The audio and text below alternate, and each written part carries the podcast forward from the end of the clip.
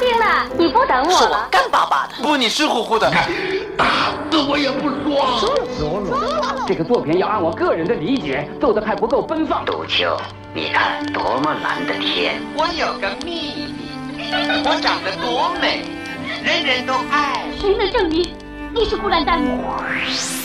光影旋转的流金岁月，耳边重温的声声记忆，即使物换星移，年华不再，他们依然满怀温馨，沉淀着时代经典。光影时光机，穿越历史，让我们向经典致敬。回顾经典电影，向经典致敬。欢迎收听《光影时光机》。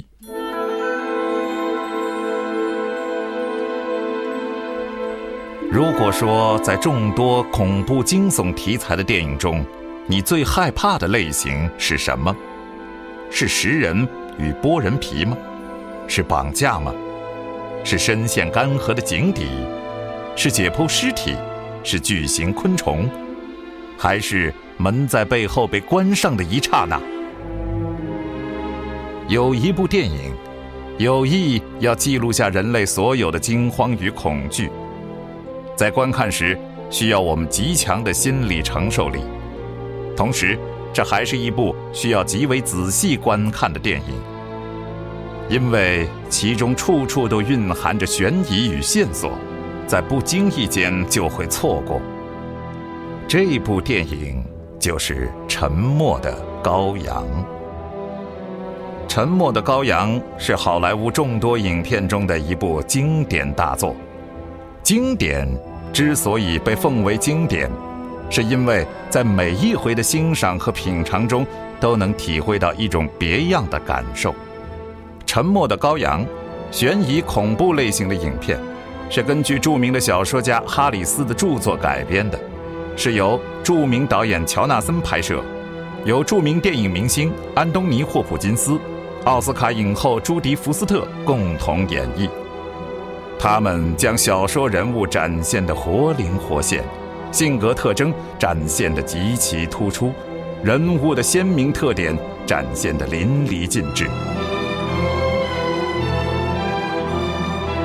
跟随着导演的脚步，在一幕幕震撼人心的画面中，经历一趟心灵之旅，体验每一个角色在每一个场景中的挣扎。或许在此刻，是一个不错的选择。本期的光影时光机，我们就请您欣赏上映于一九九一年的美国经典惊悚电影《沉默的羔羊》的录音剪辑上集。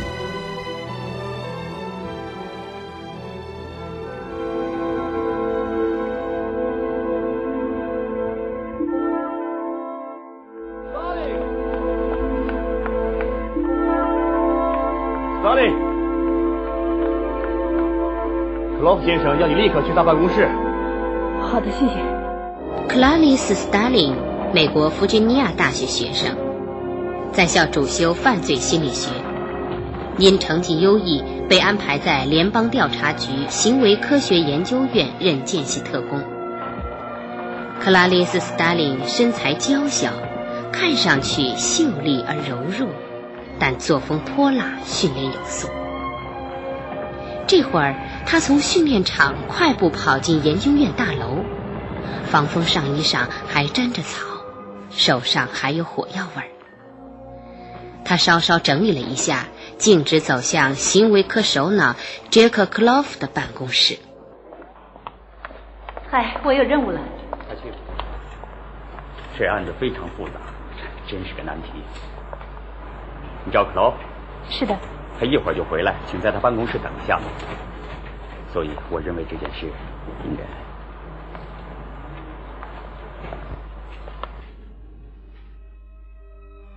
在克劳夫的办公室里，墙上一组充满血腥的照片跃入斯大林的眼帘。五具被剥去皮肤的女尸横卧地上。对此案，斯大林早有所闻，是近年来联邦调查局一直在努力侦破的一个叫水牛比尔的连续凶杀案。斯大林猜测，克劳夫招他来，或许与此案有关。早上好，please。早上好，克劳夫先生。非常抱歉打扰了你的训练。你的教练说你非常好，是班里的尖子。谢谢你的夸奖，可成绩还没有公布呢。现在有个任务要交给你，我觉得这是一个非常有趣的工作，请坐。谢谢。记得在弗吉尼亚大学的一次座谈会上，关于胡佛时代的民权问题，你频频的向我发问，我给你打了一个 A。是 A 减。你主修犯罪心理学，毕业于马格纳大学，暑假在莱辛诊所进修。这里还说，你毕业以后想跟我从事行为科学的研究。是我非常希望跟您工作。这是被监禁的严重心理犯罪者的资料，可能会对我们破案有用。他们中的很多人很乐意跟我们谈谈。你害怕吗，斯大林？我不觉得。由于我们最想谈的人拒绝合作，所以我想请你去试一下。那个人是谁？心理分析医生汉尼拔·莱特。汉尼拔尔·莱特，一位天才的心理学博士。由于吃人，八年来一直被严密囚禁在巴尔的摩的一所精神病院里。由于水牛比尔可能是他的病人。克劳夫希望斯大林通过与莱克特的谈话，从中了解比尔的有关情况。但他们清楚，要对付这样一个智商极高又极其危险的人，绝不是一件容易的事。我不奢望他会跟你说什么，但我们必须去试一下。如果他不肯谈，你写一份直观报告，他看上去怎么样？他有没有画画，像素描了等等？他画些什么？这是莱特的材料，供参考。一份问卷和你的特别身份证。记住，星期三早晨八点钟以前把报告交给我。好的。嗯，对不起，先生，这事干嘛这么急？汉尼拔·莱特已经关了那么长时间，是不是他跟水牛比尔的案件有关？我希望是。我要你集中精力，斯大林。明白了。对汉尼拔·莱特千万要小心。奇顿医生已经为你制定出一套和莱特相处的防范措施，在任何情况下，你都不要违反这套措施。你绝对不能告诉他任何私事，千万不能让他牵着你的鼻子走。你干你的事，但不要忘了他是谁。在精神病院里。莱克特的主治医生 Kidden 博士带着克拉丽斯·斯达林穿过重重铁闸，来到关押严重精神病患者的地下室。这座地下室除了一股浓烈的消毒水味道，已然是一座警戒森严的监狱。莱克特博士就关在阴暗走廊的尽头。闯惯了监狱的克拉丽丝也不免为这种阴森恐怖的气氛而打了一个冷颤。克劳夫真聪明，他派了你来。什么意思？年轻迷人的小姐能引起他的兴趣。可以这样说，莱特在过去的八年中从没见过任何女人。你正合适。我毕业于弗吉尼亚大学，主修犯罪心理学。很好，那你该记得那些校规吧。不要碰玻璃，除了纸以外，不要给他铅笔、圆珠笔、订书机或夹子之类的东西。递东西给他，无一例外都必须划入食物盘。你也不要接受他给你的东西，懂了？先。我得告诉你，我们为什么对莱特防范的这么严密。一九八一年七月一日下午，他大叫胸口疼，被送进医务室。护士取下他的牙套，以便做检查。当护士靠近他的时候，莱特竟这样对他。医生设法缝合他的下巴，保住了他一只眼睛。莱特的脉搏从未超过八十五跳，甚至他在吃护士的舌头的时候都没有例外。我们把他关在这里。七的医生，嗯，如果莱特把你当成他的敌人，那么就让我一个人单独去见他，你认为怎么样？这样行吗？你在办公室这么说，岂不省了我很多时间？那我就感受不到你陪伴的快乐了。他谈完后，你带他出来。嗨，我是巴尼。他告诉了你不要靠近玻璃。是的，我叫斯达林。很高兴见到你，斯达林。你的外套可以挂在这儿。好，是。他在最里面最后一间，你靠右走。我已经给你放好了张椅子。哎，我闻到你的下身。早上好，莱特医生，我是克里斯·斯达林，能和您谈谈吗？你是克劳夫手下的人吗？是的，医生。可以看看你的证件吗？当然。请拿近一点，再近一点。过一个星期就失效了。你不是联邦调查局的，是吗？对，我还在学院受训。克劳夫居然派一个见习生来见我。是的，我还是个学生。我来这里是向你学习的。你可以决定我是不是有资格和你谈话。你这个人非常狡猾，斯大林小姐。告诉我，林克斯刚才对你说了些什么？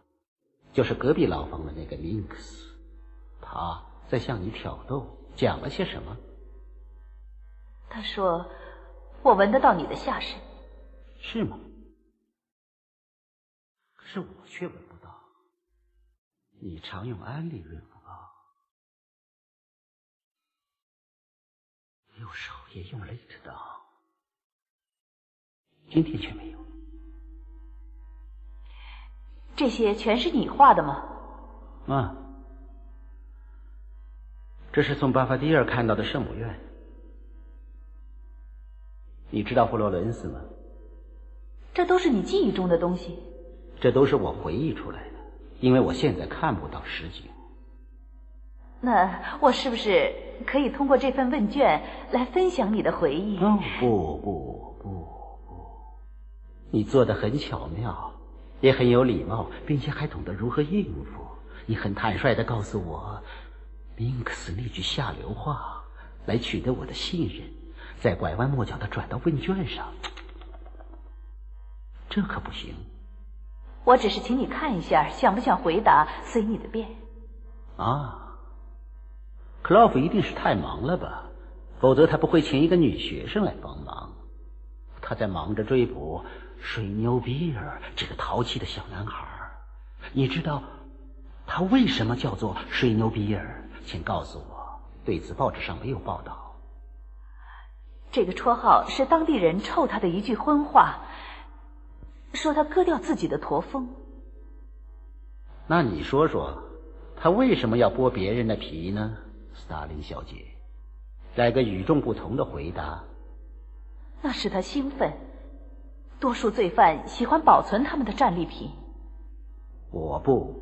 对，你吃了战利品。把问卷送进来吧。斯大林小姐，你认为靠这些愚蠢游戏就能分析出我的心理吗？不，我认为你的智慧完全可以。啊，你的野心可不小。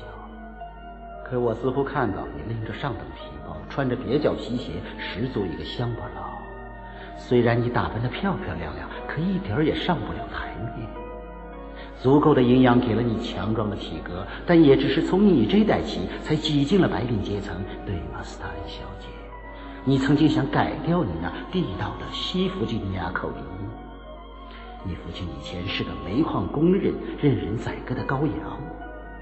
也许有个男孩曾经爱过你，在肮脏破旧的汽车里爱抚你，而你只想跑得远远的，去任何地方，只要能踏进联邦调查局。知道的真不少，简直可以说智力超群。你为什么不看看你自己呢？你是什么人？反省一下，把答案如实写出来。也许你害怕。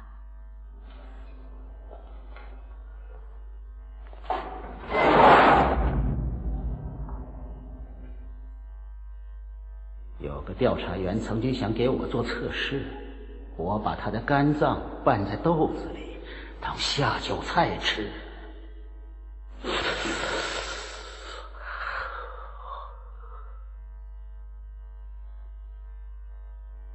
飞回到你的学校里去吧，小斯大林。飞吧，飞吧，飞吧，飞吧。克拉丽丝知道，今天的谈话到此为止了。他从莱克特的送餐盘里取回调查问卷。当他走过隔壁明格斯的囚室时，他看到明格斯背朝他，脱光了全身衣服。冷不防，明格斯将挤出的精液甩到他的脸上。杀人达令小姐，回来！达令小姐，达令小姐，回来！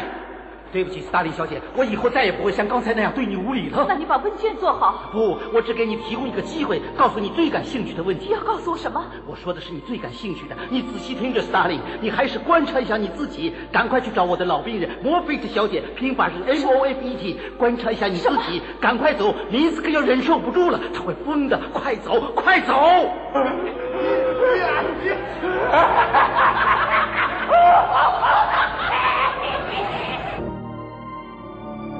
克劳雷斯受到如此侮辱，气愤的哭了。他以加倍的狠劲儿投入了训练，并克制自己去重新回忆莱克特对自己说的话。他感到，在付出了以上代价后，莱克特提供的线索可能值得去试一下。你死定了，斯大利！杨森干得好，指挥不错，配合也不赖。斯大林知道问题出在哪儿？当然，这你有没有检查角落？没有。问题就出在这儿。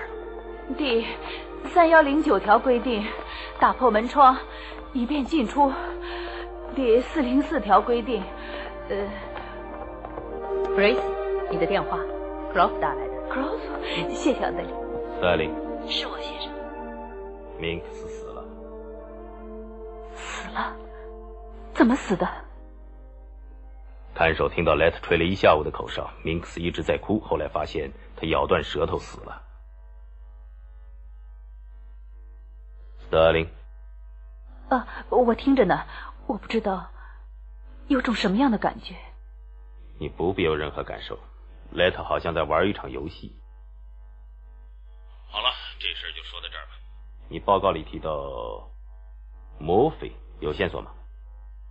啊。莱特几乎销毁了他所有病人的病历记录，所以在资料里查不到那个叫墨菲的病人。后来，我想莱特反复提到观察你自己，这里面一定有原因。于是我查到他是巴尔的摩人，就在电话簿中找到一个叫你自己的仓库，就在巴尔的摩市的郊外。第三十五区第一期，租期是十年，租金已经全部付清了。合同上的签名是 Houston 莫菲小姐。八零年以后没人来过吗？据我所知，我的那些房客都非常注重隐私权。是，我绝不碰任何东西，时间不会太久。要帮忙吗？谢谢，动不动的。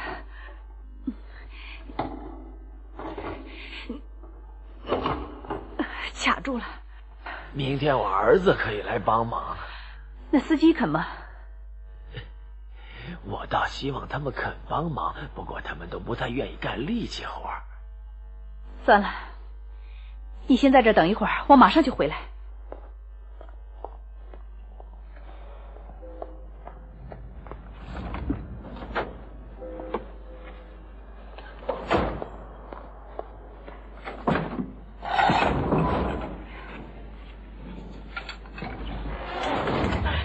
不行上不去了，把手电筒递给我。呃，对了，这个门，万一要是落下来，或者发生其他什么意外的事情，呃，你就打这个电话，通知一下我们的人就可以了。好的，小姐。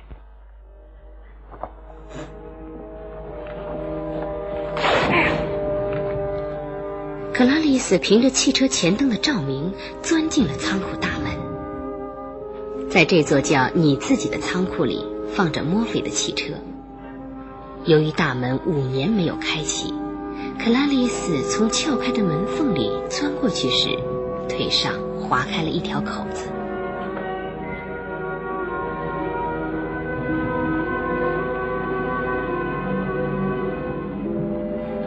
久不透气的仓库里，一股老鼠的味道臭气熏天。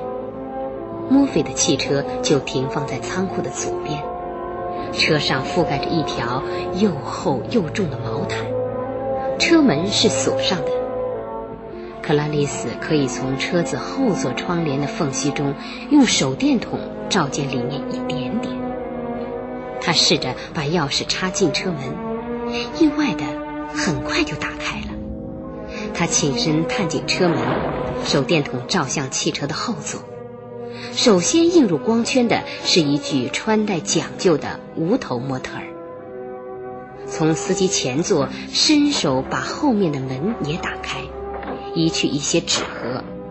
克拉丽丝摸到了一个圆圆的瓶子，揭去盖在上面的布，发现瓶子里面装的是一个人头。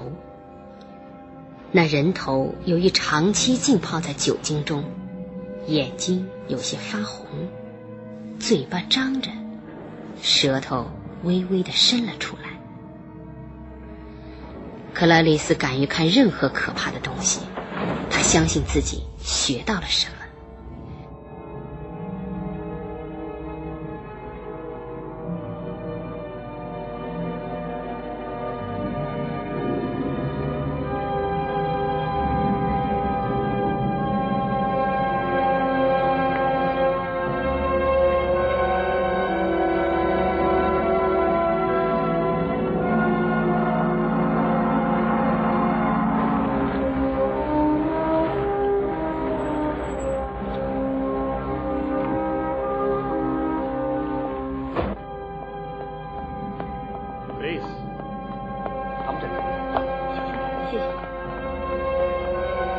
Morphe 只是个表面含义，也可以解释为我的另外一半。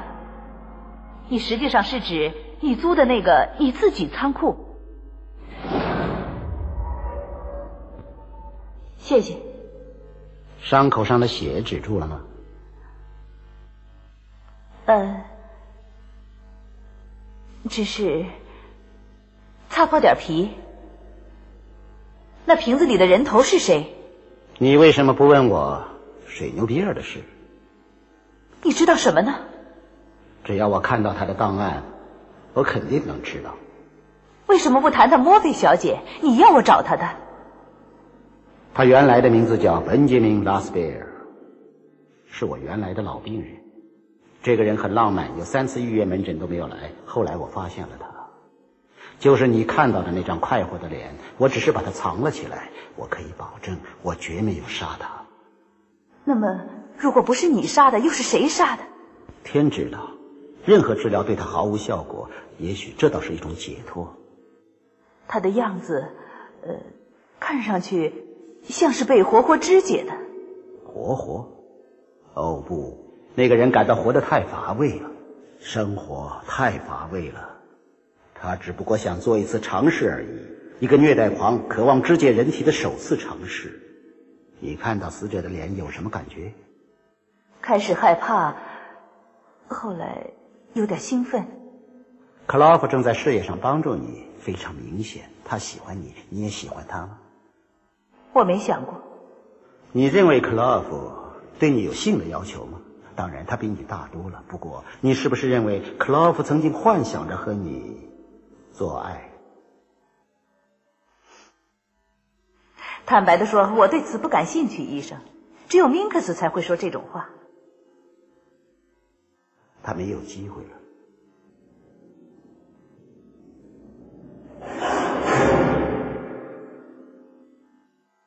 谢谢你，阿姨。你的那些画呢？是为明克斯惩罚我，就像那电视里的福音节目，你走之后会把音量开得很大。基登医生感到对我非常的头痛。你刚才提到了虐待狂是吗？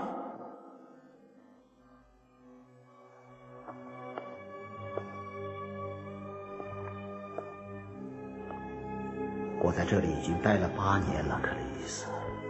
只要我活着，他们是不会让我出去的。我盼望离开这里，继续搞我的心理研究。我想看风景，哪怕有个窗口让我看到一棵树、一条河都行。你说第一次肢解人体的尝试，是不是说他还会再杀人？我向你提供了水牛比尔的心理分析状况，这正是你们关心的问题。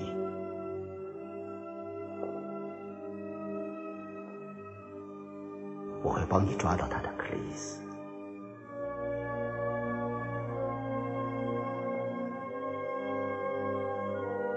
你知道他是谁是吗？请告诉我是谁杀了你的病人。好戏还在后头，耐心等待吧。我已经等了很久了，你和那笨蛋克劳夫还能等多久呢？我们的小比尔肯定已经在物色另外一个特殊的女人了。凯瑟琳·马丁，田纳西州参议员露丝·马丁的独生女儿，体态丰满高大，一张敦厚善良的脸，还有一头清爽浓密的头发。一辆褐色的小型卡车停在他公寓的近处，一个男人正试着把一张大沙发从后面搬上卡车。你在干什么？哎，嘿，啊，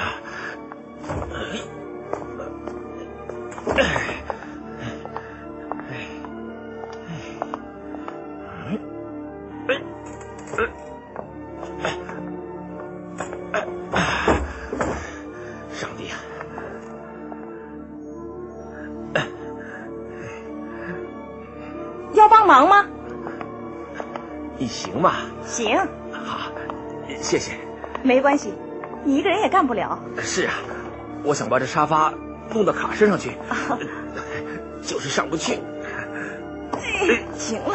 好，好，你到卡车上去啊，我把它朝里推一点。哎，好。哎呀，真是太感谢你了，谢谢，谢谢啊。请到那头去啊！这样行吗？可以。哎，好。呃嘿，你的衬衣是穿十四号的吧？啊，是。好，是十四号。当凯瑟琳退到卡车里面时，她头上被重重的砸了一下。她还没弄清是怎么回事，接着又是一下，凯瑟琳被劫持了。劫持他的人正是藏在阴暗处的变态剥皮煞星水牛比尔。这里是光影时光机，稍后请您继续收听。